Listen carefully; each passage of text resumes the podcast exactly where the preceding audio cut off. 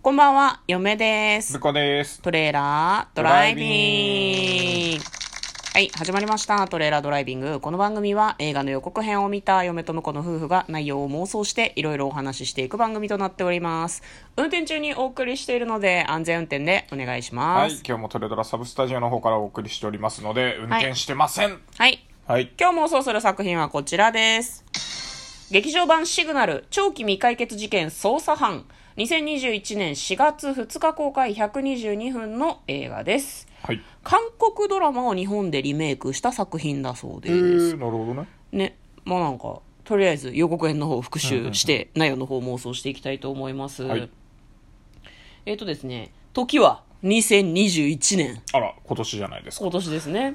なんか、充電、バッテリーか。バッテリーが切れた無線機を、こう何？警察官の人がこう入手するんですけど、それが2009年とつながるんですね。なるほど、だいぶ前だね。うん12年前。いや、うん私2009年って聞いたら、ああ、最近じゃん最と思ったんだけどよ。。全然最近じゃねえよ。そうなんだよ。だからすげえ前とつながるわけ。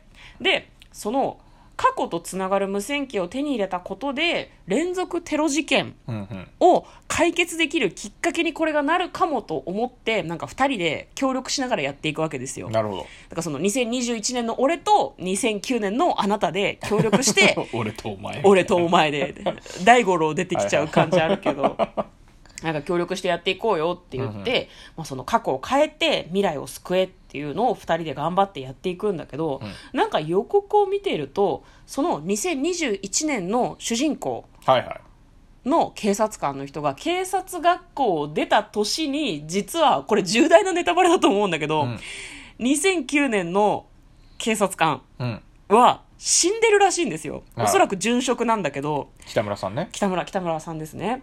なんでだろうっていう話になってて、うん。でなんかまあそれとかも込みでお互い話したりしながら事件の真相を暴いていくんだけど過去が変わると自分の記憶も変わってるんだよね。はいはいはいはい。そのまあそら2021そう年の人が記憶が変わってるっていうのの記憶はあるんだけどでもだんだん忘れてっちゃうよねきっあとねね改ざんされてるからなんかホワイトボードに書いてある文字とかもブブブブブブブってなって急に変わったりとかブブブってなってたよねうんまあ、なってたね。なってたでしょ他にどう表現したらいいのよわかんないけど。まあなんかそういう中で事件の謎を解き明かそう未来を信じて全ての謎が明かされる瞬間、えー劇場版シグナル長期未解決事件捜査班という予告編でございました、では内容の方妄想していきましょう。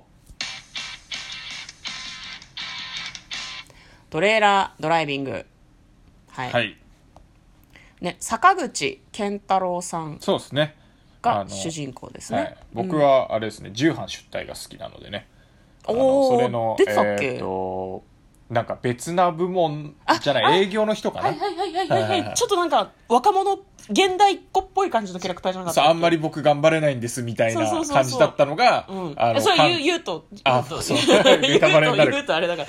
重版出題もすごい面白いからねね。ドラマなんだけどうん見てはほしいんだけど、どうどうでも面白そうだったねすごくね。うんうん。なんかはい予告編が予告編面白そうだった、見てみて。その映画 .com さんの方だと短めの特報しかなかったんだけど、公式サイトの方には90秒版の長めの予告もあったんだけど、ん。これやっぱだからあの韓国でも受けてたらしいから、うんやっぱ、あの脚本がいいんだろうね。えー、気にまあなる、な直してるんだろうけど日本風にね、はい、まあ、日本日本まあ、でもベでやりやすいようにねースのね物語が面白いんだろうね本当にね、うんうんうん。これなかなか面白いよねやっぱあの過去と、うん。あのつながっててう、ん。でその多分過去に起きた事件を、うん。あの21年の現在で、うん。あの現場のねうん。状況を聞きながら解決していくんでしょ。もうあの時効みたいにな時効にはなってないか、うんうん9年ぐらいで時効にはなってないかもしれないけど、うんね。うん、その多分その警察のなんていうのかな鑑識の能力とか、うん DNA 鑑定の能力みたいなのも年々上がってきているから、多分2009年に分からなかったことがはいはいはいはい。2021年には分かってるんだと思うんだよね。とかねあの、うん。これみ見つけらんなかった意味がないと思ってた証拠とかも残しててくれたら、うん。あのああ、そう他かそうかそうか。の子にね残っててにみたいな。2009年の時点であれが、じゃあ2021年の時点で、取っといてくれればっていうやつとか、とかね。あれを入手しといてくれればっていうのを2009年の北村さんが頑張るわけだ。でもやっちゃうと、いろいろやっちゃうと、最悪坂口くん、いないとかもないだって。あんまりさ過去変えちゃうとさ、だからなんかの事件に、うん。かあの巻き込まれてないのに巻き込まれることになっちゃったりとかね、うん。実はあの時のその場所に僕がいますみたいな感じで。うんうんうんうん。出会ってた感じはあるよね、まあ、だからこういう系はさ、でも、やっぱ最後嬉しいのは、うん。嬉しいのはっていうか、うん。あの子供の頃とかに、うん。あの警察官になろうって思った時の、うん。あの相手が、うん。そのなんていうの？過去の通信してたおおじさんだったみたいなパターンがやっぱあのいい感じだよね。まあ終わまあでもりそういう感じそうだよね。いやでもでもまだうん。12年だから、うん。相手の顔もはっきり覚えてると思うし。そうそうね、うん。それは確かでも子供の時ってそんなに大人の顔覚えてるかな後から分かるとかありそうだけどね。だからあとあれだね途中でだからあの、うん。北村さんがあの亡くなることになってるって言ってるけど、うん。あのあそれか。亡くなることになるって言ってるけどその辺の時に実はその坂口さんを助けるためにあのかばって死んでたとかね、うん。そういうパターンもあるかもしれないですね。いやなんかね泣きの最後の過去改変で多分北村さんは警察じゃなくなるんだけど、うん。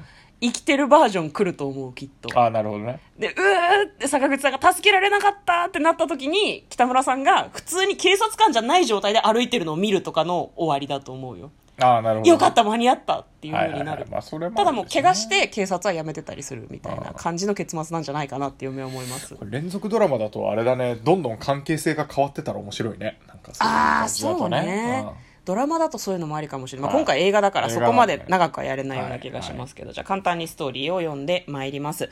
2021年高速道路でのハイヤー暴走により政府高官が交通事故死したえー、と長期未解決事件捜査班はこの事故が仕組まれた事件の可能性があると疑う。でその裏で2009年と2021年がつながっていくので、まあ、その話がどんどん展開していくというようなお話のようです。非常に気になりますね。はい。ということで嫁と向こうのトレーラードライビングまったね